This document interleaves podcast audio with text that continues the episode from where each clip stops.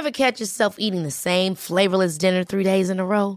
Dreaming of something better? Well, HelloFresh is your guilt-free dream come true, baby. It's me, Kiki Palmer.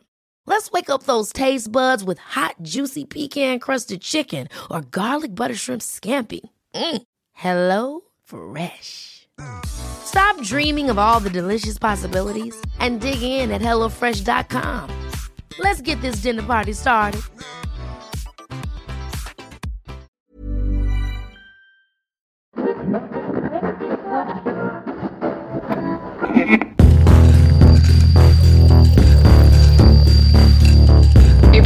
Crime, der Podcast. Hallo und herzlich willkommen zu Überdosis Crime, der Podcast. Hier geht es um internationale und nationale Verbrechen. Ich bin Chenoa. Und ich bin Saskia und wir begrüßen euch zur achten Folge. Wir haben zum Weihnachts, zur Wei zum Weihnachtsspecial nämlich eine Doppelfolge wieder. Könnt ihr euch drauf freuen. Und es wird auch weihnachtlich. Ein bisschen Kekse, ein bisschen Sprinkles, wie heißt das? Äh, Zuckerstreusel. Streusel. ja. Ähm, ja, Chanor ist heute leider nicht so gut. Wir haben beide irgendwie einen roughen Morgen gehabt, habe ich das Gefühl. Ja, also ich, ich bin durch vier Stunden geschlafen irgendwie. Oh, vielleicht ist also dein Körper auch einfach ein bisschen durch. Ja, warte mal. Nee, ich habe nicht mal vier Stunden geschlafen. Ich bin 8.30 Uhr aufgestanden und habe ungefähr halb fünf geschlafen oh. oder so. Hast du noch den Fall recherchiert? Hm, nö, ich habe noch ein bisschen Bones geguckt. Okay. Ich war um halb zwölf im Bett und also das, das ist schon spät, spät für Saskia. Das war schon spät. Aber naja. Ja, ich bin heute Morgen durch die Wohnung ge gedüst, gerannt wie eine angestochene und habe aufgeräumt, weil ich sammle das immer so an und es ist jetzt nicht so, dass ich so ein, dass ich dann zu so einem also ich verwüste jetzt nicht alles, aber dann sieht es schon ein bisschen unordentlich aus in meinen Augen. Mich macht das ganz doll kürre und dann kann ich nicht anfangen. Und ich hatte Chanor hier noch richtig getriezt, um 10 fertig zu sein. Ich so, wir müssen dann um 10 aufnehmen. Und das hatten wir schon mal, die Situation. Und ich war dann letztendlich diejenige, die zu spät kam. Aber ja, ich finde das aber nicht schlimm. Naja, ich kann es auch verstehen, weil mir selber geht es vielleicht auch mal so. Ja, ja, also oh, das hat mich einfach so, damit habe ich auch nicht gerechnet gestern Abend, als ich das gesagt habe, aber mich überkommt es dann manchmal in dem Moment. Mich stört so ja. Stunden oder Tage lang nicht und dann auf einmal denke ich, ach du Scheiße, wie sieht es denn hier aus? Ja. Und dann muss ich aufräumen und oh, naja. Aber jetzt geht's los. Wir fangen erstmal mit unserem Verbrechensalphabet an, denn wir haben heute den Buchstaben H wie Heinrich. Mhm. Ich habe jetzt übrigens gehört, dass es, also dieses, äh, was haben wir gesagt? Ähm, Telefonalphabet? Dieses nee, Telefonalphabet, ja, mhm. heißt Buchstabiertafel. Okay, ja, stimmt. Und mhm. ähm, ist, achso, und da wurden jetzt ein paar Begriffe bzw. Namen geändert. Habe ich auch gesehen. Ja, also zum Beispiel Dora ist jetzt wieder David. David? Ja. David, glaube ich, ne? Ja. Mhm. Weil, für alle, die es jetzt nicht mitbekommen haben, ähm, im Holocaust wurden die jüdischen Namen aus der Buchstabiertafel ersetzt mit anderen Namen und das hat man jetzt wieder rückgängig gemacht. Ah, okay, ja. wusste ich nicht. Ja, genau. Okay, willst du deinen Begriff nennen? Ja, mein Begriff für das Verbrechensalphabet mit dem Buchstaben H ist der Hochverrat. Und das ist der Straftatbestand, der erfüllt ist, wenn es jemand unternimmt oder nur versucht, mit Gewalt oder Drohung mit Gewalt den Bestand der Bundesrepublik Deutschland zu beeinträchtigen, das wäre der Bestandshochverrat, oder die auf dem Grundgesetz beruhende verfassungsmäßige Ordnung zu ändern, das ist der Verfassungshochverrat. Der Hochverrat wird mit lebenslanger Freiheitsstrafe oder Freiheitsstrafe nicht unter zehn Jahren, in minderschweren Fällen mit Freiheitsstrafe von einem bis zu zehn Jahren geahndet. Zum Beispiel die Ermordung eines Staatsoberhauptes. Genau. Okay, ja, mein Begriff für das Verbrechensalphabet heute ist die hormonelle Triebunterdrückung. Die hormonelle Triebunterdrückung ist eine Form der Therapie von Sexualstraftätern. Dabei wird die Produktion des wichtigsten männlichen Geschlechtshormons, des Testosterons, medikamentös durch sogenannte Antiandrogene oder LHRH-Agonisten, zum Beispiel Triptorelin, gedrosselt. Diese Medikamente dämpfen zwar den Trieb, haben aber nur teilweise Einfluss auf die Aggressivität vieler Sexualstraftäter. Deshalb muss die Gabe derartiger Medikamente von psychotherapeutischen und soziotherapeutischen Anstrengungen begleitet werden. Gut, ja, wir haben heute einen besonderen Fall für euch, beziehungsweise äh, Chenoa ist heute ein Einzelfall, aber sie hat sehr detailliert recherchiert. Ja. Ich bin ganz doll gespannt. Also sie hat zu mir gesagt, ihre Lesezeit war über 40 Minuten. Und ja, also ich, ich bin sehr gespannt, was dabei rumkommt. Ähm, ist jetzt nur für alle die, die es vielleicht nicht so lang mögen. Hört es euch einfach an. Wenn es euch zu lang geht, hört euch die nächste Folge an. Aber für die, die es mögen, wird es jetzt sehr, sehr spannend und detailreich. Und ihr könnt uns Genau. gerne mal wissen lassen auf Instagram bei überdosis.crime.podcast Mit. UE. ähm, wie ihr das fandet und ob ihr das gerne öfter haben wollt. Das ist natürlich in dem Ausmaß nicht jedes Mal möglich und auch gar nicht. Also und auch weil weil es die Quellen nicht hergeben. Aber ja, Dann fange ich jetzt an mit meinem Fall. Der ist, wie Saskia gesagt hat, schon ziemlich detaillierter recherchiert, aber da gab es halt wirklich auch viel zu, zu finden. kleiner Disclaimer für alle, die sich von Hintergrundgeräuschen genervt fühlen. Es tut uns furchtbar leid. Äh, unsere Nachbarn sind hier auf den Samstagmorgen etwas unruhig und mir etwas zu aktiv. Ja, mir auch. Triggerwarnungen und andere Anmerkungen zur Folge findet ihr wie immer in der Episodenbeschreibung. 1983, Melbourne, Australien. Rachel Barber wird am 12. September geboren. Sie ist die Tochter von Michael und Elizabeth Barber und ist die älteste von drei Geschwistern. Ihre Schwester Ashley Rose ist vier Jahre jünger und ihre andere Schwester Heather ist sechs Jahre jünger als sie. Die drei Mädchen werden in einer sehr liebenden und aktiven Umgebung aufgezogen. Kreativität wird in dieser Familie gefördert wie nichts anderes. In der Verwandtschaft gibt es Designer, Künstler, Autoren, Spielzeugmacher, Fotografen und viele mehr. Selbst als Rachel noch im Bauch ihrer Mutter war, wurde ihr klassische Musik über Kopfhörer abgespielt. Rachel entwickelt die Liebe zum Tanz. Als sie ein Kind ist, choreografiert sie Tänze mit ihren kleinen Schwestern und führt diese ihren Eltern vor. Rachel verfolgt ihren Traum, Tänzerin zu werden, weiter. Sie nimmt Ballettstunden bei einer Dance Academy. Ihre Pausen in der Grundschule verbringt das kleine Mädchen damit, ihre Choreografien zu üben, um immer besser zu werden. Es ist ihr Traum, irgendwann mal ein Ballettprofi zu sein und ihr eigenes Studio zu haben. Anders als auf der Bühne ist Rachel im echten Leben eine sehr schüchterne Person. Rachel ist wunderschön, groß, hat schöne grüne Augen und modelt hin und wieder, als sie etwas älter ist. Als sie 14 ist, wird sie sogar im Women's Fitness Australia Magazine abgedruckt. Rachel fleht ihre Eltern an, sie aus der Schule zu nehmen, damit sie eine Tanzakademie besuchen und ihrem Traum nachgehen kann. Es ist eine schwere Entscheidung für Michael und Elizabeth. Ihre Eltern sehen jeden Tag, wie hingebungsvoll und auch diszipliniert Rachel für ihren Traum kämpft. Sie entscheiden sich dafür. Dafür, dass Rachel nun auf die Dance Factory Tanzakademie in Richmond gehen wird. Sie lassen sogar Rachel den Teppich in ihrem Zimmer herausreißen, damit sie dort besser tanzen kann. Elizabeth und Michael sind sehr unterstützende und verständnisvolle Eltern. Der 1. März 1999 ist zunächst ein ganz normaler Tag wie jeder andere. Rachel steht auf, zieht sich eine lange schwarze Hose und ein Top an, hängt sich ihren Schmuck um und nimmt ihren Rucksack. Im Rucksack ist ihr Portemonnaie und ein kleines violettes Herz, das sie für ihren Freund Manuel genäht hatte. Das Herz symbolisiert die Aussage, du hast mein Herz. Sie nimmt die Straßenbahn. Wie jeden Morgen. Am Abend soll er seine Tochter wieder von der gleichen Station mitnehmen. Rachel fährt zu Kylie Ellis, einer Freundin von ihr. Dann machen sie sich um circa 10.15 Uhr gemeinsam auf dem Weg zur Akademie. Es ist ein ganz normaler Schultag, aber sie ist aufgeregt. Rachel erzählt in der Schule ihren Freundinnen, dass sie heute Abend ganz viel Geld verdienen würde. Sie dürfe aber nicht sagen wie. Alles, was sie ihnen sagen kann, ist, dass sie morgen ganz viel Geld haben wird. Sie freut sich. Als sie in der Mittagspause mit Manny die Swan Street hinunterläuft, halten sie an einem Schaufenster. Rachel zeigt ihrem Freund Manny die Schuhe, die sie sich schon so lange wünscht. Sie ist besessen von diesen Schuhen. Eine Woche vorher schleppte sie schon ihre Mutter zu dem Laden, um ihr die Schuhe zu zeigen. Sie sind etwas zu teuer. Über 100 Dollar. Über ihrem Budget, die blauen Plateauschuhe. Aber sie würde ja heute Abend Geld verdienen und sich die mit diesem Geld kaufen, sagt sie zu Manny. Manny versucht aus seiner Freundin herauszukitzeln, womit sie denn das ganze Geld verdienen würde. Aber Rachel hält dicht.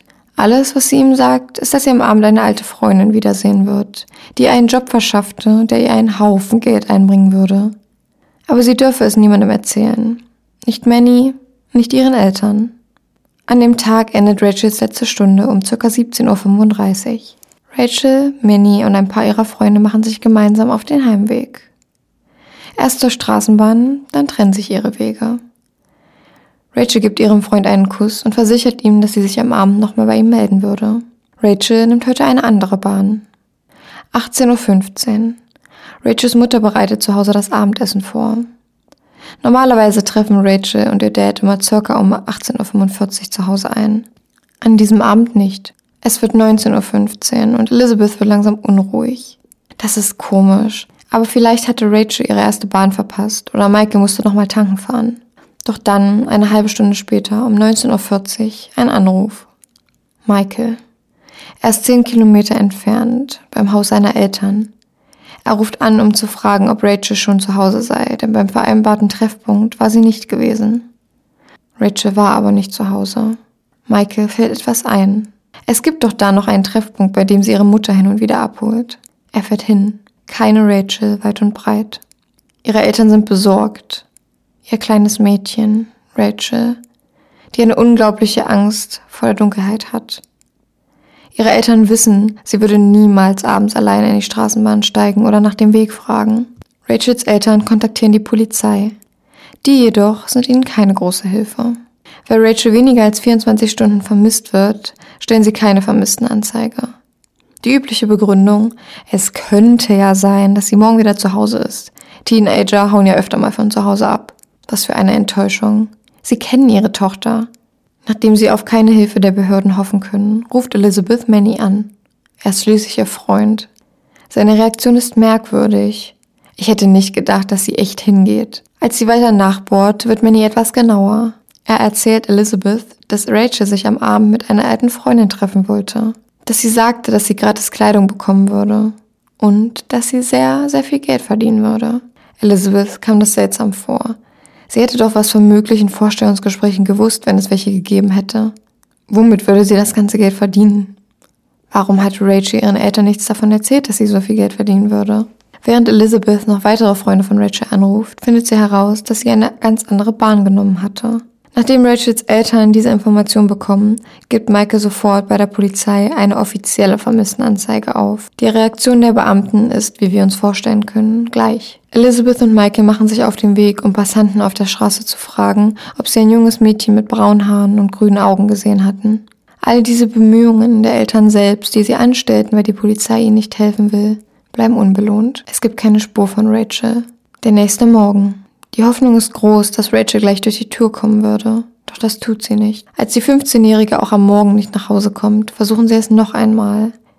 Dieses Mal nehmen sie Bilder ihrer Tochter mit aufs Revier. Vielleicht hilft das ja, um sie zu finden. Rachels Eltern sind verzweifelt. Vor allem, als ihnen auf dem Revier erzählt wird, dass die Behörden von keiner vermissten Anzeige wüssten und deshalb auch bisher keine Bemühungen an den Tag legten. Michael und Elizabeth reicht es. Das Paar versucht alles in ihrer Macht Stehende zu tun, um ihre Tochter zu finden. Wenn sie schon keine Hilfe bekommen, müssen sie es selbst in die Hand nehmen, denn stillsitzen kann man in einer solchen Situation nicht. Sie suchen die Tanzakademie auf, um Freunde, Klassenkameraden und Eltern zu befragen. Niemand wusste, wo Rachel nach der Schule hinging. Sie schauten ebenfalls in ihren Spind. Es war nichts drin, nur ihr Portemonnaie mit etwas Kleingeld und einem Straßenbahnticket vom Tag vor ihrem Verschwinden keine Hinweise auf den Job, zu dem sie nach der Schule gehen wollte. Michael und Elizabeth laufen die Swan Street hinunter und sehen den Laden, der die Schuhe verkauft, die Rachel sich so sehnlichst wünscht. Die Verkäuferin erzählt dem Paar, dass sie die Schuhe für Rachel zurückgelegt hatte und dass sie am nächsten Tag kommen und die Schuhe kaufen wollen würde. Sie holte die Schuhe jedoch nie ab.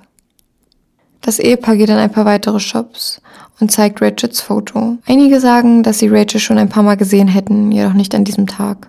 Einer der Verkäufer sagt, dass in letzter Zeit ein Straftäter freigelassen wurde, der für das Ausnutzen junger Mädchen für Sexarbeit einsaß. Er soll sich in Fitzroy aufhalten und dort ein Bordell leiten. Rachels Eltern rufen dort an, um zu fragen, ob sie dort arbeiten würde. Vielleicht war das ja der Job, mit dem Rachel so viel Geld verdienen würde. Elizabeth und Michael denken, sie könnte wohl auf der Straße für Sexarbeit rekrutiert worden sein. Die Mitarbeiter des Bordells sind verwundert.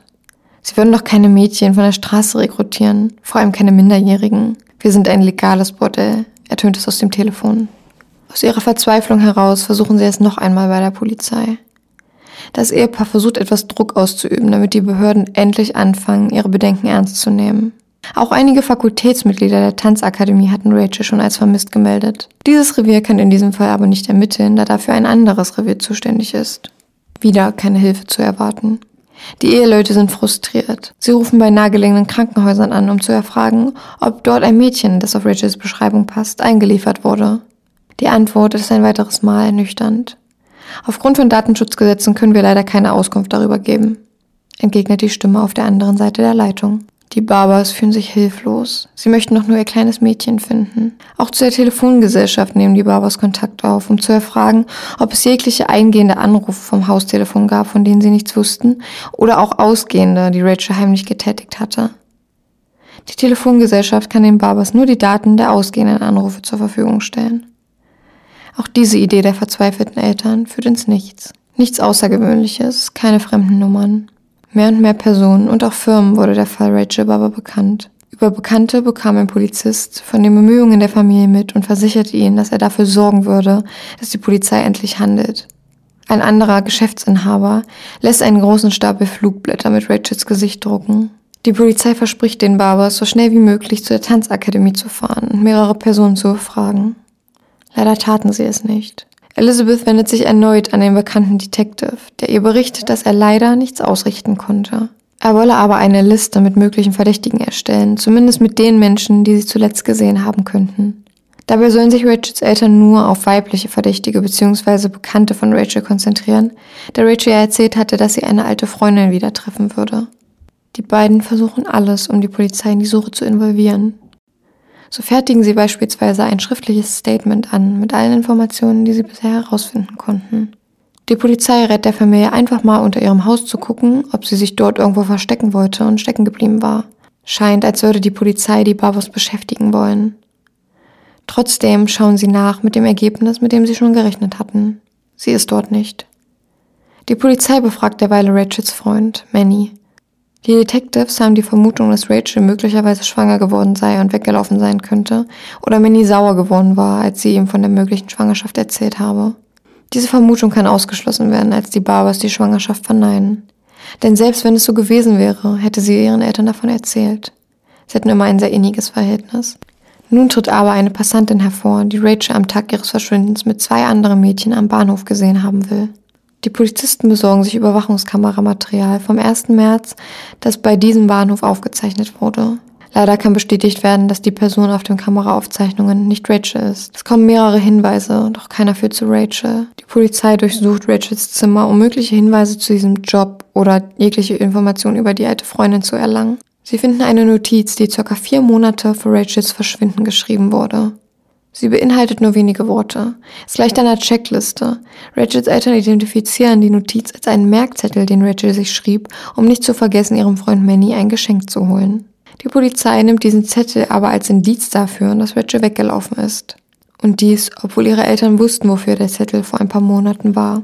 Die Polizisten empfehlen Michael und Elizabeth, sich lieber auf ihre anderen Kinder zu konzentrieren und die eigenen Nachforschungen aufzugeben. Natürlich machen die Barbers das nicht. Schließlich wollen sie ja ihre Tochter finden. Sie wissen ganz genau, dass Rachel keine Ausreißerin ist. Das Ehepaar würde gerne einen öffentlichen Aufruf machen, in dem sie Rachel bitten, wieder nach Hause zu kommen. Die Polizei rät ihnen davon ab. Am 6. März identifizieren die Barbers einen Bekannten aus ihrem sozialen Umfeld als möglichen Verdächtigen. Genauer gesagt ist er ein Bekannter von Elizabeth, der ein eigenartiges und auch etwas gruseliges Verhalten an den Tag legt. So ruft er wohl mehrmals auf dem Haustelefon der Familie an, taucht öfter einfach vor dem Haus der Barbers auf oder wird dabei erwischt, wie er durch die Fenster ins Haus starrt. An einem Tag, nachdem Elizabeth aus der Dusche steigt, sieht sie den Mann in ihrem Haus. Er spricht mit ihren zwei jüngeren Töchtern. Für Elizabeth ist die Grenze erreicht. Sie verbietet ihm, sich dem Haus oder der Familie jemals wieder zu nähern. Als das Ehepaar sich dazu entscheidet, dies bei der Polizei zu melden, werden sie ein weiteres Mal von den Polizisten enttäuscht. Diese erzählen nämlich den Barbers, dass sie sich nicht weiter um diesen Fall kümmern könnten, weil der Fall schon so viel Ressourcen und Zeit in Anspruch genommen habe. Ihr Kind verschwindet spurlos und die Ermittler sehen keinen Grund nach ihr zu suchen. Frustration, Angst und Wut sind wahrscheinlich nur wenige Gefühle, die man in solchen Momenten verspürt. Richards Mutter bricht noch in der Polizeistation in sich zusammen. Sie werden unsere Tochter sterben lassen, sagt sie. Nun tritt aber ein Mädchen namens Allison hervor, die den Flyer über Rachel in die Finger bekommen hatte. Sie berichtet, dass sie Rachel am Tag ihres Verschwindens an der Haltestelle Nummer 6 gesehen hatte. Sie war in Begleitung eines anderen Mädchens. Die beiden wirkten sehr vertraut, gibt sie an. Allison erinnert sich so gut daran, weil sie Rachel kannte und vorher noch nie bei dieser Haltestelle gesehen hatte. Nun aber mit dem Hintergrundwissen, dass sie verschwunden ist, meldet sie es der Polizei. Allison konnte auch ungefähr das Gespräch mit anhören, welches die beiden Mädchen führten. Nichts Besonderes. Rachel schwärmte von Manny und erzählte dem Mädchen von einem Katzenbaby, für das sie sich interessierte. Ihr war sofort klar, dass die beiden sich kannten, weswegen es Allison alles nicht komisch vorkam. Rachel und das unbekannte Mädchen stiegen an der Haltestelle namens Williams Road aus.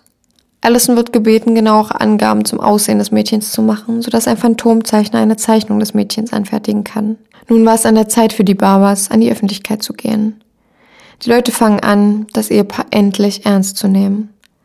Die Abteilung für vermisste Personen kontaktiert die Familie, um darum zu bitten, Rachels Fall bei Australia's Most Wanted ausstrahlen zu können. Natürlich sagten die Barbers zu. So lange, nachdem sie immer von der Polizei abgewiesen wurden und ihnen eingeredet wurde, dass ihre Tochter weggelaufen sei, werden sie endlich wahrgenommen. Es dauert nicht lange, bis es die Phantomzeichnung des unbekannten Mädchens gibt. Die Zeichnung wird den Barbers vorgelegt. Große Enttäuschung. Die Barbers kennen dieses Mädchen nicht. Denken sie. Ihnen fällt zwar das Kinn und die Nase auf, aber zuordnen können sie das Gesamtbild nicht. Sie gehen die Liste der möglichen Verdächtigen durch, die sie im Vorfeld angefertigt hatten. Sie stoßen auf ein Mädchen, Caroline Reed Robertson. Caroline und ihre Familie wohnten eine Weile neben den Barbers. Die Robertsons haben genau wie die Barbers drei Töchter. Caroline ist die älteste. Sie ist vier Jahre älter als Rachel und hatte sie, als sie kleiner war, hin und wieder gebabysittet. Im Jahre 1997 verloren die Familien den Kontakt zueinander, weil die Barbers umzogen. Caroline rief sogar am 7. März 1999, sechs Tage nachdem Rachel verschwand, um 9.15 Uhr bei den Barbers zu Hause an, um zu fragen, wie die Ermittlungen verlaufen und um ihre Hilfe anzubieten. Und auch genau aus diesem Grund setzten die Barbers Caroline Reed Robertson auf die Liste der Verdächtigen. Nicht nur sieht Caroline der Phantomzeichnung verdächtig ähnlich, Sie wohnt zudem in einem Apartment ganz in der Nähe von der Haltestelle Nummer 6, bei der Rachel zuletzt gesehen wurde. Die Polizei lässt die eingehenden Anrufe überprüfen. Zwei Anrufe. 28. Februar, ein Tag vor Rachels Verschwinden. Der erste Anruf verzeichnet 15 und der zweite 29 Minuten. Beide Anrufe kamen von Caroline. Elizabeth erinnert sich an die Anrufe und gibt wieder, dass ihre Tochter sehr fröhlich war bei den Telefonaten, jedoch dachte sie, dass Rachel mit Manny telefonieren würde. Nichts, worum man sich sorgen müsste. Oder doch? Trotz allem sind die Barbers erleichtert. Sie war mit jemandem, den sie kannte. Ein gutes Zeichen. Vermutlich. Caroline Reed Robertson ist zu diesem Zeitpunkt 19 Jahre alt. Die Detectives bringen ihren Arbeitgeber in Erfahrung und wollen sie nun dort besuchen. Sie treffen Caroline nicht an. Sie ist krankgeschrieben, schon seit mehreren Tagen. Die Kollegen sind sich sicher, wenn Caroline nicht zur Arbeit kommt, muss es ernst sein. Der erste Tag, der Tag, an dem sie sich krank meldete, war der 1. März. Am 2. März jedoch erschien sie wieder zur Arbeit. Den Tag darauf meldete sich Caroline wieder erneut krank, weil es ihr wohl immer noch nicht so gut ginge. Ein Nachbar von Caroline sagt aus, dass er in den frühen Morgenstunden des 2. März lautes Schluchzen aus Carolines Apartment vernahm. Als ihr Vater hörte, dass Caroline krank sei, fuhr er sofort zu ihr, um nach ihr zu sehen.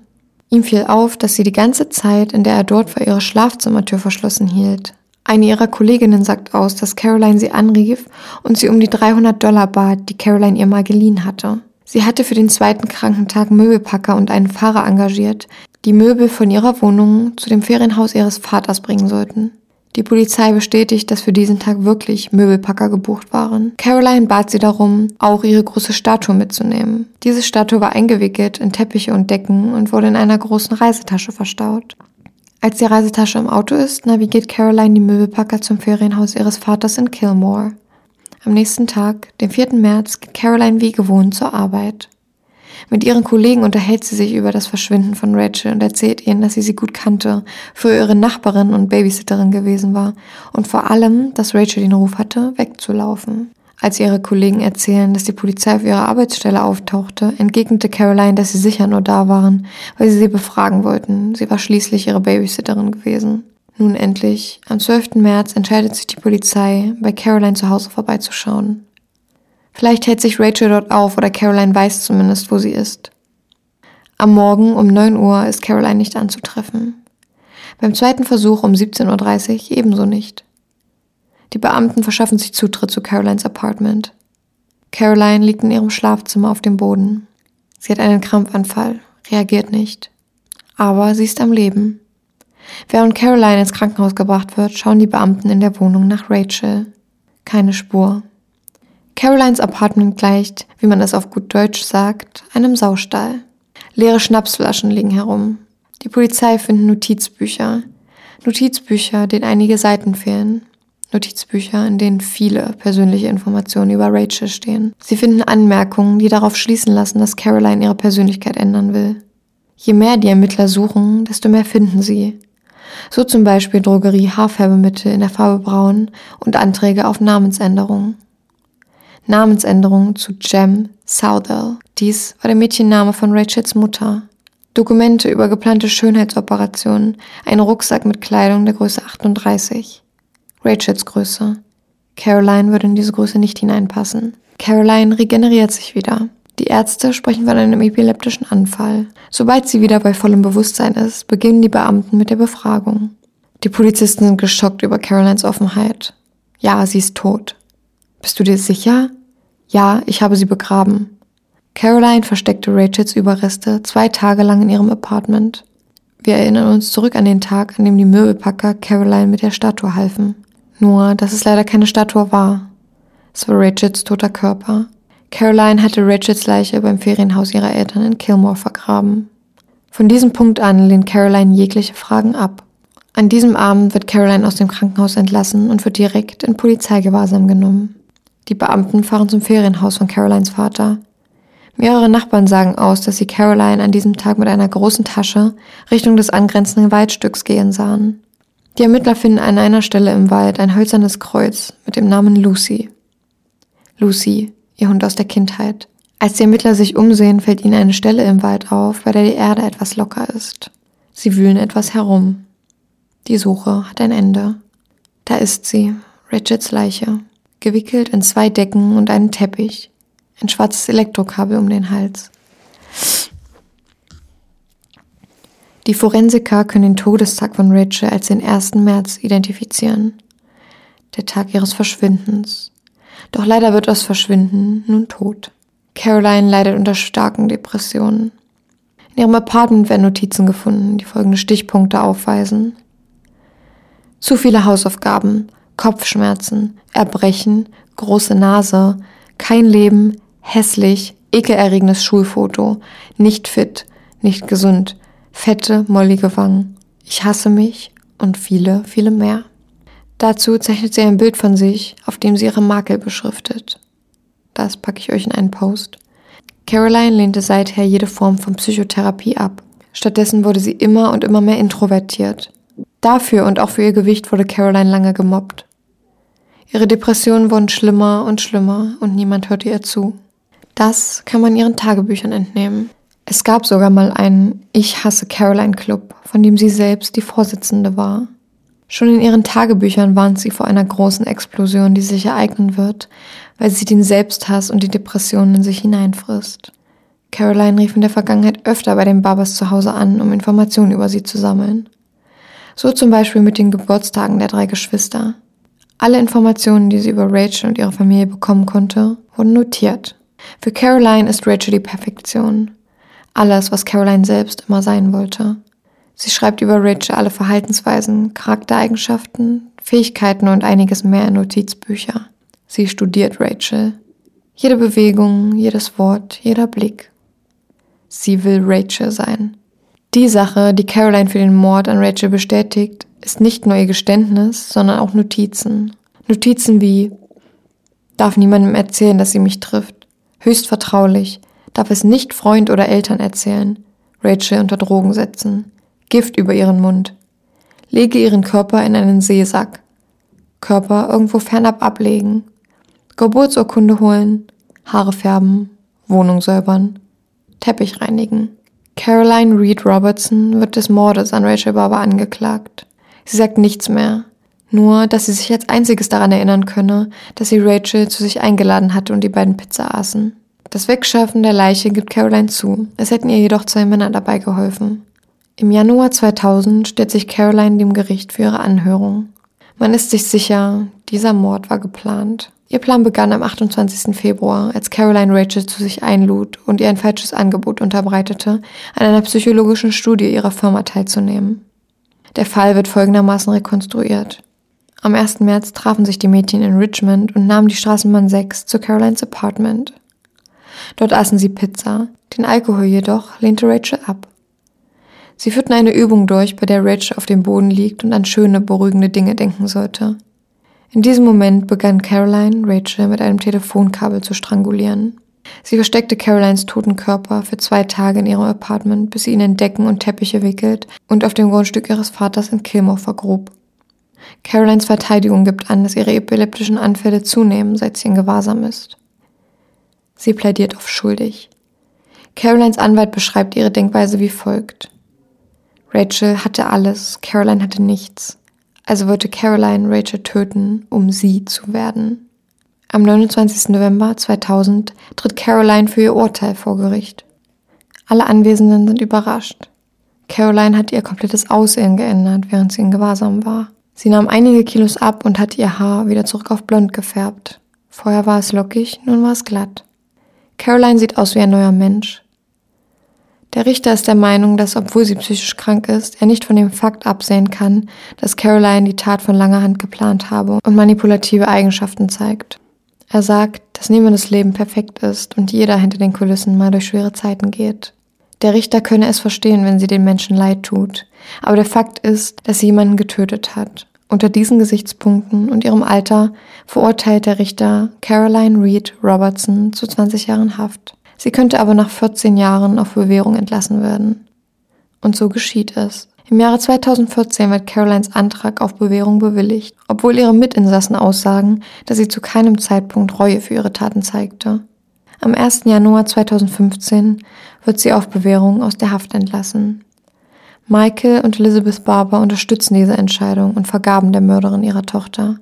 Und Rachel, sie konnte ihre großen Träume nie verwirklichen. Das, das ist das Ende? Ja. Halleluja. Schlimm, oder? Wow. Ich habe fast alles aus diesem Fall der, dem Urteil entnommen. Das gibt es auch als Dokument zu sehen im Internet und das packe ich euch mal unten in die Beschreibung. Wer gut Englisch kann, kann sich das gerne mal durchlesen. Es sind auf jeden Fall mehrere Seiten, also es ist wie so ein kleines Buch und es wird wirklich von Anfang bis Ende alles beschrieben, von dem Tag, was passiert ist, Carolines Hintergründe und ja, es wird alles erklärt und wenn ihr das wollt, könnt ihr da gerne mal reingucken. Es war auf jeden Fall super interessant und ähm, ganz, ganz schlimm, einfach das zu recherchieren, aber es war sehr, sehr spannend. Ich finde, man muss auch so eine Fälle, vor allem so eine Fälle ansprechen, wo es um psychische ja, Krankheiten geht. Ja, krass. Also der, ich habe irgendwie ganz viele Fragen und irgendwie bin ich noch irgendwie ein bisschen geschockt. Erst einmal, was hat die Polizei dazu gesagt? Also äh, wie haben die sich gerechtfertigt oder haben die sich, haben die das einfach, haben sie gesagt, ja, also tut uns jetzt leid, dass ihre Tochter tot ist.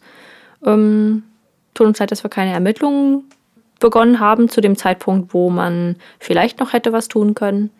Also die Polizei hat sich, glaube ich, nicht wirklich etwas vorgeworfen weil zum Beispiel hat man auch nicht in dem Urteil wurde auch nicht einmal die schlechte Polizeiarbeit, die wirklich, kann man ruhig so aussprechen, einfach schlechte Polizeiarbeit wurde nicht hm. einmal angesprochen. Und es war wirklich, muss ich echt sagen, der deprimierendste Fall, den ich bisher irgendwie gehört habe, weil ich versetze mich da so ein bisschen in die Lage der Eltern. Die sind dort, suchen ihre Tochter und machen alles, was sie können und kriegen halt diese Informationen nicht von dem Krankenhaus, von der Telefongesellschaft, weil sie einfach keine Behörde sind. Und die Polizei hätte diese Informationen bekommen, hätten sie Anstalten gemacht, das zu ähm, rauszufinden. Dann hätten sie es, dann wäre es alles schneller gegangen. Ich meine, Rachel war leider schon am Tag ihres Verschwindens tot und hm. es hätte jetzt auch nicht mehr viel geholfen, sie Tage früher zu ja. finden aber auch einfach für die Familie, dass ja. sie in Gewissheit jetzt ja, Abschied nehmen können. Und Ja, also klar, man hätte das, die Tat nicht mehr verhindern können. Aber es ist, also ich kann mir dann irgendwie nicht vorstellen, dass die das das erste und das letzte Mal getan haben auf die Art und Weise. Ja. Vielleicht war es eine Lehre für die Polizei ähm, und auch für die Beamten, die dort arbeiten, weil man kann ja jetzt nicht alle über einen Kamm scheren und sagen, alle, alle ähm, ähm, Polizeireviere oder alle Beamten sind kacke und ermitteln nicht, weil sie Ja. keinen Bock haben. Aber die Polizei dort ähm, wird vielleicht daraus gelernt haben. ja, die werden bestimmt ein bisschen sensi sensibilisierter sein jetzt. Ja. Gerade weil sie so fahrlässig so ein bisschen mit den Informationen umgegangen sind, die sie bekommen haben. Ja. Die Eltern haben sich ja wirklich viel mit Eigeninitiative. Ich kann es auch total verstehen, dass sie da nicht stillsitzen können. Das, Ja. das, ist, das muss so schlimm sein. Das muss eines der schlimmsten Sachen sein, die dir im Leben passieren können. Ja. Nicht nur, dass dein Kind stirbt, sondern wenn du, wenn dein Kind verschwindet und du dir, das hast du ja in der letzten Folge auch schon gesagt, du dir ganz sicher bist, dass dein Kind nicht einfach abhauen würde. Genau, weil du kennst dein Kind. Und die Polizei tut so, also in diesem Fall, wie gesagt, wir verallgemeinern das nicht. Ja. Aber in diesem Fall wurde so getan, als würden die Polizisten die Rachel besser kennen, als ihre Eltern sie kennen würden. Und sich das als Eltern anhören zu müssen, finde ich wirklich richtig, richtig schlimm. Ja, ja, und weißt du, wenn die das erste Mal dorthin kommen und, und sagen, ihre Tochter ist verschwunden und die Polizei sagt, äh, naja, wir können jetzt nicht viel machen, vielleicht ist sie weggelaufen, okay. Aber nach dem zweiten Mal hätte man sie doch sie auf eine bestimmte Art und Weise ernst nehmen müssen. Genau, und auch nachdem sie schon von mehreren Fakultätsmitgliedern auch als vermisst gemeldet wurde, da hätte die Polizei jetzt schon merken müssen, oh, irgendwie ist das, ist das jetzt irgendwie, hm, da müsste, müssten wir jetzt mal was machen langsam, ne? Ja. Und die Eltern immer abzuwimmeln. Und wie gesagt, das Frechste fand ich ja einfach dieses, ihr habt schon viel zu viel Zeit und Ressourcen in Anspruch genommen. Wir verfolgen das nicht mehr. Das ist wirklich, wirklich richtig, das, ist schmerzt dreist. richtig, das zu lesen. Ja, Das ist einfach nur Fall. dreist. Ähm, ja. Das- Und dann, die Eltern haben der Caroline, hieß sie, Mhm. haben ihr vergeben. ja. Oh, ich weiß nicht, ob ich das könnte. Auch bei einem psychisch kranken Menschen. Ja, also ich finde es super schwer, so einem Menschen, der dir das Leben genommen hat, das du erschaffen hast, so jemanden zu vergeben. Und merkt, das hört man aber immer mal wieder, dass, ich weiß es jetzt nicht, ob es bei den Barbers so war, aber starkgläubige Menschen vergeben oder versuchen wirklich den Mördern zu vergeben. Das ist natürlich bestimmt auch bei nichtgläubigen Menschen der Fall, aber es ist mir jetzt in mehreren Fällen aufgefallen, dass es oft die eher gläubigen Menschen sind, die ja dem Mörder vergeben und das ist vielleicht auch so eine Art Seelenfrieden ein bisschen für die, weißt Ja. du, für die Hinterbliebenen, Ja, jemanden zu zu verzeihen und einzusehen oder nicht einzusehen, aber sich vor Augen zu führen, dass sie krank ist, wobei ja der Richter auch gesagt hat, dass sie zwar krank ist, aber die die äh, Tat ja von langer Hand geplant war und deswegen war das, ist das so eine Schnittstelle zwischen schuldfähig und nicht schuldfähig. Ja. Ja, ich denke, dass viele gläubige Menschen mit Hilfe ihres Glaubens versuchen, den Frieden für sich zu finden und, ähm, Genau, und das, zu verarbeiten. und ja, und ich denke, dass das auch ganz viel Halt geben kann. Ja. Ähm, und ja, ich meine, letztendlich, also ich, ich finde, es kommt auch immer ein bisschen auf die Situation an. Ähm, wenn das eine, ein psychisch kranker Mensch war, ich weiß auch nicht. Ich will da immer keine Unterschiede machen, unabhängig vom Geschlecht, aber dass das jemand gewesen wäre, der sie vielleicht auch noch sexuell missbraucht hätte oder so, Ja. äh, ihr irgendwie nicht schlimmere Dinge angetan hätte, weil das war genauso schlimm, sie da mit so einem Telefonkabel zu strangulieren. Aber Ja. musste sie dann eigentlich noch das Gift anwenden oder hat sie sie damit erwürgt? Also in den Gerichtsunterlagen steht, dass es wohl sein kann, dass Caroline das Gift in die Pizza gemacht hat oder auf die Pizza gemacht hat. Wodurch aber glaube ich, da bin ich mir nicht ganz sicher, also wodurch Rachel nicht gestorben ist, weil sie glaube ich nicht so viel Pizza gegessen hat davon. Und ja, Ja, krass. Da denke ich, also die- dieses GIF wurde auf irgendeine Weise nachgewiesen, aber ja, also hat sie, sie hat schon, und diese ganzen Notizen, das ist wirklich sehr gruselig und auch das mit dem Namen, mit der Namensänderung in äh, Jem Southall. Ich kann es nicht so richtig aussprechen, ich habe es mir vorher angehört, aber es ist schwierig. ja, Genau. also, also war, wurde sie erwürgt. nee, sie wurde nicht erwürgt, sondern stranguliert. Das ist ja ein Ach Unterschied. so, ah, okay. Ähm, Ja, für die, die ja. es vielleicht nicht wissen, erwürgen ist mit den bloßen Ja, Händen okay, und strangulieren ist mit einem Gegenstand. Ja. Genau. Und sie würde, also, ach so, und Leute, es gibt einen Film dazu. Ich habe ihn mir gestern gekauft Oh. für Recherchezwecke. Ich muss aber sagen, dass viele Sachen in dem Film nicht ganz übereinstimmen. Es sind natürlich, ist natürlich, ist natürlich meistens so, aber viele Sachen sind schon gleich. Die Leute sind sehr gut ähm, dargestellt, außer die Eltern finde ich jetzt von Rachel. Die Eltern finde ich nicht so gut gecastet, sage ich mal von dem als Lookalike mäßig so. Aber Caroline ähm, vom Gesicht her passt es. Sie hat zwar am Anfang des Films dunkle Haare und eigentlich war sie ja blond. Ja. Das finde ich halt ein bisschen komisch, aber ja, keine Ahnung.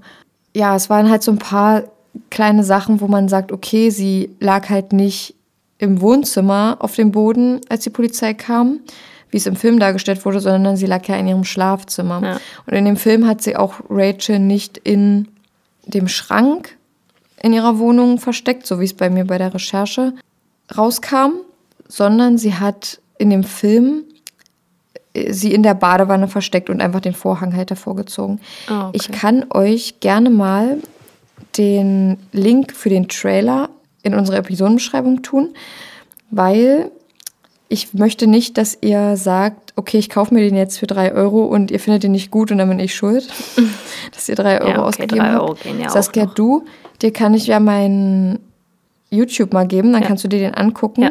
also mein YouTube-Passwort, weil der Film, also ich habe den gestern Abend geguckt und ich fand den wirklich gut. Ja. Genau. Ich habe auch im ersten Moment, als du mit dem Fall angefangen hast und so die ersten paar Zeilen vorgelesen hast, gedacht, das könnte man auf jeden Fall verfilmen. Oder beziehungsweise Ja. äh, wollte ich dich sogar noch fragen, ob der schon verfilmt wurde, der Fall. Weil genau und Das ist der ja Film, filmreif. Genau, der Film ist irgendwie, also die deutsche Version heißt I Am You und die englische, amerikanische Version heißt In Her Skin. Dann gibt's noch, noch einen Namen für den Film und der heißt How to Change in Nine Weeks oder irgendwie so oder Change in Nine Weeks, weil es gab noch Notizen von Caroline, als sie noch jünger war, wo sie gerade noch Rachel gebabysittet hat, wo sie sich aufschreibt, wie man sich in neun Wochen komplett zu einem anderen Menschen entwickelt. Okay. Und das war halt immer ihr Ziel. Genau, sie wollte immer, also erstmal wollte sie immer wie Rachel sein. Ihre Eltern haben sich getrennt, Rachels Eltern waren noch zusammen. Rachel war so begabt, talentiert und wunderschön. Und Caroline sah sich halt selbst nicht so. Sie sah sich selbst als Belastung für ihre Eltern. Und es, das war in dem Film auch ganz gut dargestellt, dass sie wirklich viel Streit mit ihren Eltern hatte, ähm, gerade durch die Trennung. Und ja, der Vater ist jetzt auch, also in dem Film wurde er ebenfalls so dargestellt, und darüber konnte ich jetzt nichts finden, ob der Vater wirklich so nicht so fürsorglich ihr gegenüber war. Ja. Aber in dem Film war es auf jeden Fall gut dargestellt. Ja. Und der Film wirklich, also ich fand ihn gut, der ist von 2011, ich kann ihn empfehlen. Aber guckt euch bitte vorher den Trailer an, weil man den Film bezahlen muss. Den gibt's auch nicht bei Amazon Prime. Nicht mal zum Kaufen, sondern den gibt's nur bei YouTube, ähm, wo man jetzt ka kaufen kann. Und da hat es 2,99 gekostet. Ich habe auch in meiner lokalen Videothek nachgefragt. Aber da habe ich nach In Her Skin gefragt und nicht nach äh, I Am You. Und I Am You, also ich bin du. Das, was sie immer sein wollte, weil Rachel alles war. Ja. Es ist ja auch furchtbar traurig für die Caroline irgendwie, dass man jetzt weiß, dass sie von Anfang an, als sie die Rachel gebabysittet hat, schon gedacht hat, sie möchte gern sie sein und in ihrem Leben stecken und Ja. ähm, auch diese Vergleiche mit den Eltern und sich selbst und dass sie sich so oft mit ihren Eltern gestritten hat, wenn das wirklich der Fall war. Hat das irgendwann mal jemand vorher schon festgestellt, dass die ähm, Caroline psychisch krank ist? Ich glaube, ihre Eltern haben das schon gemerkt. Aber da die ja mit sich, also das vermute ich jetzt, jedenfalls war es in dem Film so dargestellt, da die selbst mit sich mehr beschäftigt war mit ihrer Scheidung. Also ich denke, es hätte auch verhindert werden können, hätte Caroline einfach die psychologische Hilfe bekommen, die sie benötigt Ja. hat zu dem Zeitpunkt. Weil, wie der Richter schon sagt, es ist nichts perfekt. Hinter den Kulissen geht es bei allen Menschen auch mal durch die Decke und sie fühlen sich nicht gut und das Leben ist auch einfach mal doof. Und das sieht man aber nicht gleich bei jedem Menschen. Und nur weil Rachel jetzt so glücklich aussah, heißt das ja nicht, dass sie es immer war. Ja. Rachel war blond. Nee, Rachel war dunkelhaarig. Ah, okay, gut. Und Caroline hat sich die Haare dunkel gefärbt, weil sie ja wie Rachel sein wollte. Ja, okay, ich habe nämlich jetzt gerade erst gedacht, dass sie anstatt sich selbst der Person anzupassen, die sie sein will, die Person sich anzupassen. Aber weiß man, wann sich ähm, Carolines Eltern getrennt haben? Weil das muss ja so der erste Punkt gewesen sein, der erste der erste eindeutige Punkt, in dem sie sich unterschieden haben, dass bei ihr das Familienbild bröckelt und die Eltern im Krach liegen und bei Rachel eben nicht. Und das ist ja so eine Auffälligkeit für Familie gehört, äh, für Familie, für viele gehört Familie ja dazu und ist su- super wichtig. Und wenn sich dann die Eltern trennen, bricht ja auch für fast jeden, würde ich behaupten, erstmal eine Welt zusammen. Ja. Also, wann die Trennung der Eltern war, das ist auf jeden Fall rauszufinden, aber ich weiß es jetzt nicht genau aus dem Kopf. Es war auf jeden Fall ein paar Jahre vor dem Mord Ah, okay. an Rachel. Ja. Also es ist schon eine gewisse Zeit vorher gewesen. Zwei Jahre vor dem Mord ist ja, waren sie ja dann keine Nachbarn mehr, dann sind ja die Barbers weggezogen. Ja. Und ja, also Caroline war ja auch schon deutlich älter, also vier, in manchen Quellen steht vier Jahre, in manchen Quellen steht fünf Jahre, in manchen steht, dass Caroline 19 war, in manchen steht, dass sie 20 war. Die haben auch nur als Beschuldigte und Verstorbene von den beiden geredet. Sie haben nicht die richtigen Namen verwendet. Ja, ich denke mal, dass das im. Urteil einfach auf die bestimmten Rollen zugeschrieben ist, damit man weiß, ja, ich denke auch erstmal das und ich denke auch, dass es einfach Richtlinien sind, das so in das Urteil zu verfassen. ja. Da, da, Es ist einfach nur super deprimierend und ja, auch was für, einen, für eine lebensfrohe Person die Rachel war, wenn man das so hört, dass sie so viel für ihren Traum getan hat. sie hat ja auch große, große Träume und sie wollte immer diese Profitänzerin werden, hat sich da auch wirklich so reingekniet und wirklich sehr, sehr hart dafür gearbeitet. Also Ja. und, und auch das Commitment, sage ich mal, von den Eltern von Rachel, dass sie sich auch da so aufgeopfert haben, jetzt nicht sie selbst, sage ich mal, aber so ihre Verantwortung, so wo sie gesagt haben, okay, wir nehmen sie jetzt aus der Schule, aber wir wissen, sie wird dafür hart arbeiten und wir, sie wird uns nicht enttäuschen. Also trotzdem ein großer Schritt immer- für, für so ein Ja, auf jeden Elternpaar. Fall. Und sie waren sich aber immer sicher, Rachel wird das packen, weil Rachel ist sehr talentiert und in der Familie wurde ja sowieso Kreativität extrem gefördert und deswegen war es, denke ich, einfach eine sehr gute Entscheidung. Ja, ist eben auch immer ähm, schwierig für die Eltern zu entscheiden, ob sie es jetzt machen oder nicht. Es ist schon ein großer Schritt, dann auch zu sagen, okay, ich nehme mein Kind aus der Schule, auch wenn sie hier einen guten Abschluss machen könnte. Ja. Schade, dass ihr Traum so schnell geendet ist und sie den nicht ausleben konnte und es vermutlich auch weit geschafft hätte. Ja, bestimmt. Also sie war wirklich sehr talentiert und also es ist einfach wirklich so traurig. Ich kann euch wirklich den Film nur empfehlen. Der zeigt es eigentlich ganz gut auf, aber wie gesagt, bevor ihr euch den kauft, guckt euch bitte den Trailer an, den wir euch verlinkt haben, weil ja, ich will jetzt nicht der Grund sein, warum ihr hier drei Euro bezahlt und dann gefällt euch der Film von, also die Story ist ja ähnlich, wie ich sie gerade beschrieben habe, aber ja, es spielen ja viele Sachen bei einem Film noch mit rein, die Schauspieler, die Schauspielkünste von denen. Ich hab- Also, ja. Ich habe mal noch eine Frage. Ähm, mit welchem Argument haben Sie die Caroline frühzeitig äh, aus ihrer Haft entlassen? also der Richter hat ja die Strafe vorher festgelegt und hat sich ja unter allen Gesichtspunkten dafür entschieden. Also erstmal der Gesichtspunkt ihres Alters, mhm. dann auch der Gesichtspunkt, dass sie halt psychisch schon Hilfe gebraucht hätte und das mit psychischer Hilfe wahrscheinlich hätte verhindert ja, werden äh, können. Gar nicht, ja genau, hätte verhindert werden können. Und unter den Gesichtspunkten hat er gesagt, okay, weil eigentlich ist ja für Mord ist ja lebenslänglich. Ja. Aber gerade weil sie so jung war und weil sie diese psychischen Probleme hatte und so diese Schnittstelle dazwischen war zwischen, ja, sie ist nicht schuldfähig oder sie ist schuldfähig, hat der Richter sich dafür 20 Jahre und nach 14 Jahren hatte sie ja dann die Möglichkeit, einen Antrag zu stellen. Das hat sie natürlich gemacht.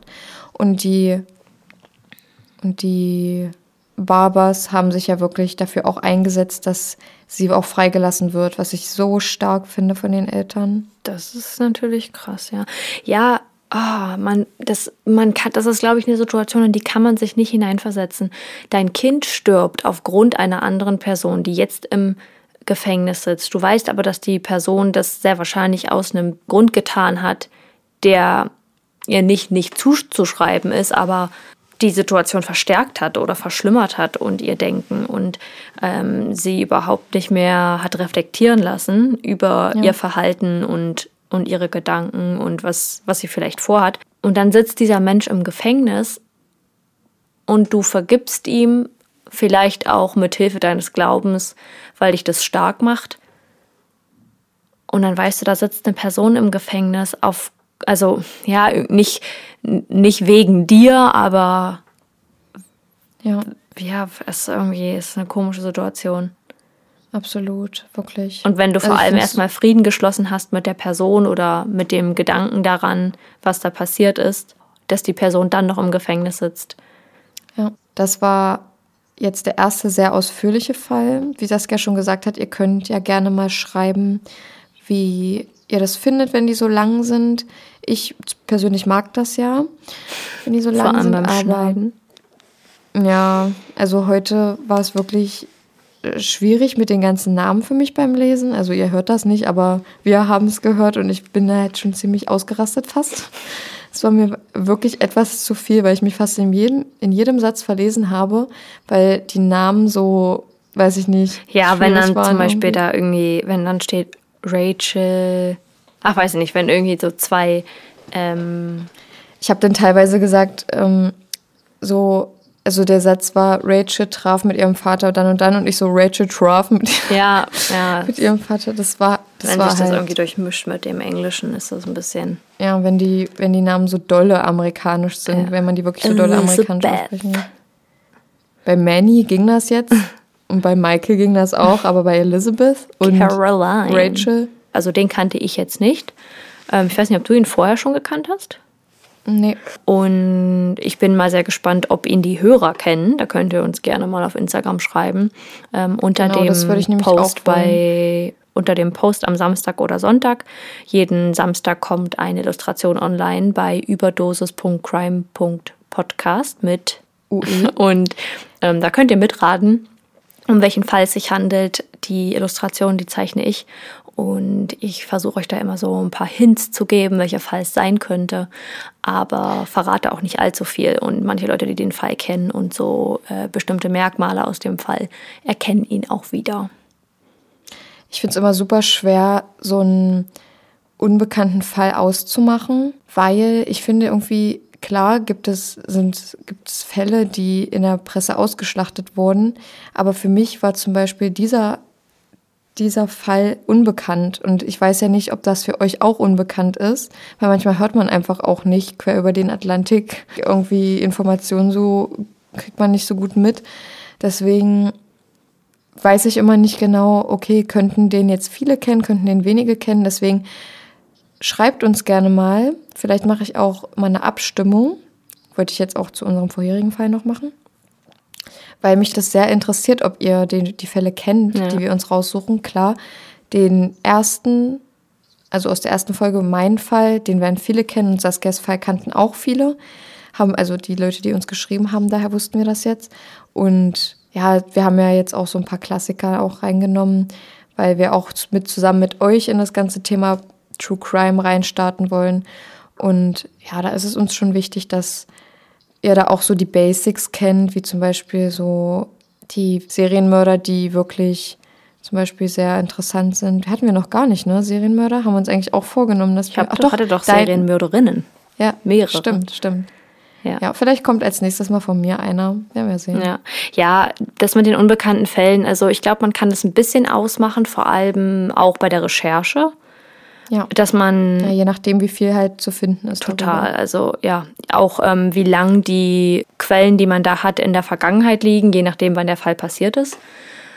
Aber es ist für uns nicht so gut auszumachen, was ihr schon kennt und was wir noch nicht kennen. Ich zum Beispiel mag True Crime mega doll, aber bin da auch noch nicht so so krass involviert wie Chenor. Also ich kenne bei weitem nicht so viele Fälle und vor allem nicht so viele internationale Fälle, ähm, weil ich auch eher weniger dieser Reportagen gucke oder manchmal sind ja auch in, irgendwelche Serie, in irgendwelchen Serien Fälle daran angelehnt oder die, die Folgen an bestimmte Fälle angelehnt und dadurch ist es für uns ein- einfach nicht so gut auszumachen Genau. was für euch unbekannt ist und was für uns unbekannt ist. Aber ich denke, wir versuchen in Zukunft noch ein bisschen tiefer zu graben und bei anderen Podcasts mal zu gucken, was die schon gemacht haben, damit wir das, damit sich das nicht unbedingt wiederholt.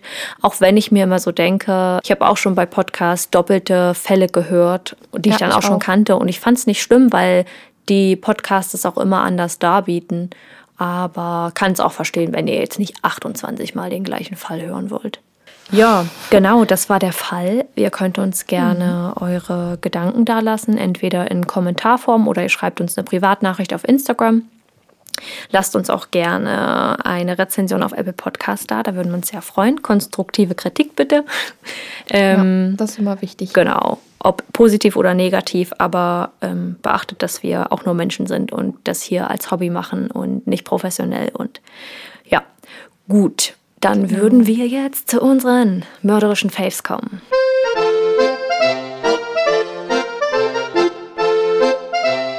Ähm, ist es unser Adventskalender hier zu Hause? Denn meine hoffentlich zukünftige Schwiegermama Who knows? Soweit ist es noch nicht. Aber den Boy da drüben würde ich gern, würde ich gern behalten. ähm, ja, genau, auf jeden Fall hat uns die Mama meines Freundes einen Adventskalender geschenkt mit Crime. Richtig cool. Ähm, das ist ein Adventskalender, der hat kleine Schokotäfelchen drin. Die ist dann immer der Herr da drüben. Und die haben aber verschiedene Geschmacksrichtungen, also ziemlich coole ähm, Sorten. Heute war Kirsche Chili drin. Und es gibt zum Beispiel auch Vanille, Vanillerote Grütze. Ich glaube, das wäre ja gar nichts für mich. Ja, also äh, der ist halt ein bisschen extravaganter und findet es, also das, die sind auch bloß, das sind so kleine Quadrate. Ähm, Und zum Probieren finde ich das auch ganz cool. Ich selber habe jetzt noch nicht von probiert, auch weil mir die Schokolade ein bisschen zu dunkel ist und ich laktoseintolerant bin. Aber er meint, ähm, es ist jeden Tag ziemlich cool und, also beziehungsweise ziemlich lecker. Und dann gibt es aber hinter jedem Türchen so einen QR-Code und den kannst du einscannen und dann kannst du dir eine Geschichte über die 24 Tage anhören. Da geht dann jedes Türchen immer so zwei, zwei Minuten 30 oder so. Und es gibt dazu cool. noch ein Buch, äh, in dem der Text, der vorgelesen wird, auch nochmal drin steht. So kannst du auch mitlesen oder wenn du die Zeit nicht hast oder keinen Bock hast, ein Hörbuch zu hören. Wie nice. Das, Und das ist jetzt keine Das wusste ich ja richtige. gar nicht, dass es sowas gibt. Also ich würde mal behaupten, es gibt, glaube ich, auch so eine ähm, hier solche Exit Room Adventskalender, wo man dann jeden Tag knobeln Mhm. muss. Aber das ist jetzt nicht so eine Geschichte, bei der du mit mit knobeln kannst, sondern eher so, Mhm. du hörst jeden Tag wie ein kleines Hörbuch und bis zum 24. hat sich dann das Verbrechen aufgelöst und ist ganz süß gemacht, weil es jetzt nicht irgendwie mit einem krassen Mord, sondern da geht es eben um den ähm, Santa Claus, der verschwunden ist und ähm, sein Freund, jetzt habe ich schon wieder überhaupt nie aufgepasst, Freund? Ich glaube Freund, weil sein Bruder ist der bisher scheinbar böse. wow. Ich kann euch ja mal an der, in der Silvesterfolge erzählen, was passiert ist. Ja, bitte. Das würde mich auf jeden Fall auch was mit interessieren. Santa Clausy passiert ist. Aber es ist ziemlich cool, ja. Äh, Und wie gesagt, die Schokoladentäfelchen sind wirklich hochwertig. Also es ist sehr gute Schokolade. Da haben wir uns. Aber ich mag dunkle. Schokolade auch nicht so. Nee, ich auch nicht. Meine Mama mag so 70-prozentig plus. Also äh, nur noch nach oben. Ja. Bäh. Ja, diese Herrenschokolade, die es gibt, die ist ja so richtig schwarz. Die äh, fanden meine Eltern immer ganz toll. Bah, wieso? Oder, ja, weiß ich auch nicht. Oder diese richtig dunkle Schokolade mit Chili drin. Ich mir auch so denke, so no. Hey, bitter und auch noch scharf. Ja, also- also Ich, ich muss sagen, ich mag Vollmilch am liebsten. Aber ich habe mich mittlerweile so auf Plätzchen oder so auch schon an dunkle Kuvertüre gewöhnt. Ja, aber darf jetzt auch nicht so viel auch. sein. Also wenn das so Genau. mega, dann mag ich das auch nicht. Aber dieses Bittere, ich komme da einfach nicht ran. Meine Mama hat mir schon ein paar Mal so Schokolade mitgebracht. Wenn die ähm, so doll kakaohaltig ist, ist so wenig Milch drin. Und das ist natürlich besser für meine Laktoseintoleranz. Aber klar. boah, da komme ich nie ran. Früher mochte ich weiße Nee, ich auch Schokolade auch, immer richtig gerne, aber die ist mir mittlerweile ein bisschen zu süß. ich mag das auf Ei, also mit so Magnum-Werbung. äh, mit so Magnum-Eis mag ich das voll gerne, diese kleinen, Echt? weißt du, wo es so ein ganz dunkles, so ein helles und so ein weißes ähm, Eis gibt und noch mit Nüssen, aber ich mag Nüsse in Schokolade nicht. Und was würdest du bei Das solchen Eissorten wählen? Weiße Schokolade oder Vollmilch? Also, hm. okay, es sind ja, es sind ja mehrere von einer Sorte drin. Ich würde erstmal ein weißes nehmen und dann ein Vollmilch. Okay, aber wenn ihr die Packung nicht gehört? Trotzdem. Und was ist, wenn ich sage, du darfst dir nur ein Eis aussuchen? Ja, dann würde ich, glaube ich, ein weißes Okay. nehmen. Ich finde es irgendwie so richtig lecker. So weißes, so weiße Schokolade mag ich sonst nicht so. Hm. Also, weiß ich nicht, feiere ich einfach nicht. Aber auch mit Eis ist es irgendwie lecker. Ja. Und meine Großeltern haben das immer so, so diese, oder hatten das immer mal so, diese verschiedenen Eissorten. Ja. Geil. Ich kann mich noch daran erinnern, bei war immer dieser Schokobrunnen, der mit Vollmilch, wenn man das aufs Eis gemacht hat, ist, der, ist das so hart geworden. Oh, das war so lecker. Ja, was ich da nicht so geil finde bei dem Restaurant an dem Schokobrunnen ist, dass es halt kalt, also kalte Schokolade ist so. Ich möchte halt warme. Was? Ja, die ist kalt. Also, Das ist keine warme, flüssige Schokolade. Ich frage mich aber, warum sie dann flüssig ist. sicher? Aber die hast du doch bisher Ja. immer nur üb. Aber vielleicht ist die in der Zeit auch ausgekühlt. Oder die kippen da Sahne mit rein. Das kann auch sein, dass um sie das so weich zu strecken, bleibt. ne? Nee, damit sie auch weich bleibt, damit Ja, das da ja. drin nicht, sobald Ja, der ja. Boden ausgeht, äh, aushärtet.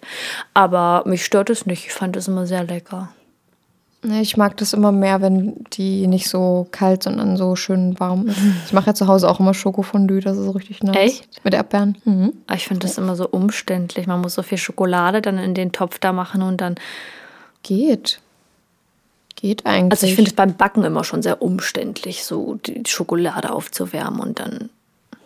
Ich bin. Oh mein Gott, wir machen morgen, meine Schwester ist zu Besuch, habe ich in der letzten Folge schon erzählt, ähm, die haben wir gestern aufgenommen, nicht, dass ihr euch wundert, meine Schwester ist ja nicht acht Wochen lang zu Besuch. Ähm, aber wir haben vor, morgen so Blätterteigtaschen mit Pudding drin zu backen. Ich bin schon richtig gespannt, ob das was wird. Blätterteigtaschen mit Pudding. Oh, das hört sich lecker Ja, an. ne? Finde ich auch. Also es ist fertiger Blätterteig, weil das ist ein bisschen dolle umständlich. Aber ansonsten, no Backmischung hier. Gar nicht? Niemals Krass. in meinem Leben. Also ich weiß nicht, wann ich das letzte Mal mit einer Backmischung gebacken habe. Aber auch, weil ich so gern mag. Also Ja. ich backe ziemlich, ziemlich gern und probiere auch viel aus. Und da kommt mir keine Backmischung ins Haus. Ja. Obwohl es auch so geile Kuchen gibt, so Wolkenkuchen oder so. Das ist halt, da muss man sich ausprobieren, wie man so einen Teig hinbekommt. Aber äh, es gibt Fanta-Kuchen. Da Ja, hast du den nicht zum Release Ja. gemacht? Genau, für alle Leute, die ähm, gerne Fantasy-Bücher lesen. Ich mache jetzt hier mal kurz eine kleine Werbung. Mein Freund, dessen Namen ich hier jetzt nicht nenne, ich packe euch einen Link des Buchs für Amazon in die Episodenbeschreibung oder Chenor macht Genau. das. Ähm, der hat ein Buch geschrieben und ich bin jetzt gerade bei Seite 200. Ich bin unglaublich langsamer Leser, das muss ich dazu sagen und ich habe auch nicht so viel Zeit. Ich versuche jetzt aber gerade jeden Abend immer so 20 Seiten zu lesen und das ist dann schon viel. Ähm, Und es gefällt mir so, so gut, das Buch. Und ich kann mir wirklich richtig gut vorstellen, dass das Leuten, die Fantasy-Bücher mögen, ganz, ganz dolle gefällt. Es ist vom Anspruch her, vom Leseranspruch her ein bisschen erhöht, würde ich sagen. Aber wunderschön geschrieben. Und das sage ich nicht, weil das mein Freund ist, sondern weil ich weil ich es wirklich toll finde. Also könnt ihr da gerne mal nachschauen. Ich würde mich sehr freuen äh, und er sich auf jeden Fall auch. Da könnt ihr ihm ein kleines Weihnachtsgeschenk dalassen oder eben als Weihnachtsgeschenk für eure Liebsten, die das mögen. Ja, hier mal nur kurze Werbung, unbezahlt. Okay, dann nenn uns mal deinen Favoriten. Also mein Favorit für diese Folge ist Trash. Temptation. Eine Trash-Sendung. Temptation. Und zwar Temptation Island VIP. Die anderen normalen Temptation VIP Staffeln kann ich auch empfehlen. Das VIP Obwohl- ist aber auch ein Witz. Ja, ja, das ist halt, das sind so Z-Promis. Und was ich halt cool finde, ist, dass in der zweiten Staffel von Temptation Island, der, der normale, ist da ein bestimmter Typ drin, der heißt nämlich Calvin. Oh. Und der, ich finde ihn ja sympathisch, Äh. ne, aber was der macht, ist echt nicht cool. So. Den finde ich, also den finde ich nicht sympathisch, der, der ist eine Lachnummer. mein Freund und ich finden ihn irgendwie ziemlich witzig und dadurch irgendwie sympathisch, weil er macht sich keine Platte so. Und, und ich finde, ja, und jetzt, um zu Temptation Island VIP zu kommen, da ist er jetzt nämlich auch und er ist nur ein VIP, weil er bei der zweiten Staffel von, von Temptation Island, von der normalen Serie drin war. Ja, und deswegen seine er Freundin betrogen hat. Und Genau, jetzt, und ach nee, ich möchte nicht spoilern. Ach so, ja genau. Es kommt auf TV Now. Ich glaube, das kommt nicht im normalen Fernsehen, das VIP. Nee. Also ich weiß, dass das Temptation Island kam im Fernsehen, aber Temptation Island VIP glaube ich nicht. Naja. Also ja, ihr könnt es euch gerne angucken, wenn ihr auf Trash TV steht. Ähm, ist auf jeden Fall äh, Trash TV Gold. Das kann man so sagen. ja, und es ist jetzt auf gar keinen Fall irgendwas Intellektuelles, das dürft ihr nicht. Nee, das könnt ihr euch echt nur anmachen, damit ihr mal nach einem anstrengenden Tag ausspannen könnt, um nichts, nichts zu denken. Genau. Ich habe es nämlich heute sogar zum Frühstück geguckt. Ich hatte, also ich gucke das immer mit einer Freundin zusammen über FaceTime. Und mein Freund findet es aber auch so interessant, weil wir da so richtig mitfiebern immer. Und da haben wir uns das halt heute Morgen nochmal angeguckt und wir müssen nochmal einfach so lachen. Also, Bei der letzten Folge, Ich meine- es war einfach, oh, es ist, ey, ich muss mir einfach so oft die Hand vor den Kopf hauen, weil ich mir so denke, was ja. bei dem Kelvin, ja, da. Also ich verstehe, was ihr meint mit dem, der macht sich keine Platte. Der Junge hat aber Ja. keine Ahnung. Der wohnt noch bei seiner Mama. ja. Aber so, wisst ihr, es Nicht, gibt, dass das nee, es gibt wäre, Leute, die wohnen halt noch bei ihren Eltern, das ist ja auch vollkommen okay. Ja. Aber der ist so unselbstständig. Die Mutter hat dann auch gesagt, nee, er macht ganz viel alleine. Und das Kamerateam dann so, ja, wäscht er alleine? Nee. Kocht er alleine? Nee, das mache auch ich. Ach so, aber bügeln? Nee, aber sonst macht er alles alleine. Ja, man hat es schon so gemerkt. Die zweite Staffel von, der, von dem richtigen Temptation ist ja schon lange draußen, deswegen können wir es sagen. Der, ist, der hat da so viel Scheiße gebaut und ist dann mit seiner Freundin, mit der er angeblich, glaube ich, ein Jahr oder drei Jahre oder so zusammen war, ich weiß es nicht mehr genau, hat, haben sich dann getrennt und dann ist er mit einer zusammengekommen, die von da Also war. einer Singlefrau. haben- Genau, und dann haben sich, haben die sich nach zwei Monaten getrennt. Äh, nee, nach sechs, nach sechs Monaten angeblich haben die sich getrennt. Und jetzt ist er mit einer anderen Singlefrau von da zusammen. Und ich glaube nicht, dass die richtig zusammen sind, ehrlich gesagt. Aber der ist auf jeden Fall ein krasser Typ. Der hat auch zwei Raps äh, gemacht. Ja, weniger krass und eher eine kleine Lachnummer. Ja, der hat halt so einen K1-Style für die, die sich damit ein bisschen auskennen. Trägt einfach überall sein Cap. Überall. Aber der Cap Ja. trägt das Cap so, dass da noch, noch ein zweiter Kopf drunter passt. An, da ist noch so Genau, viel der- Luft.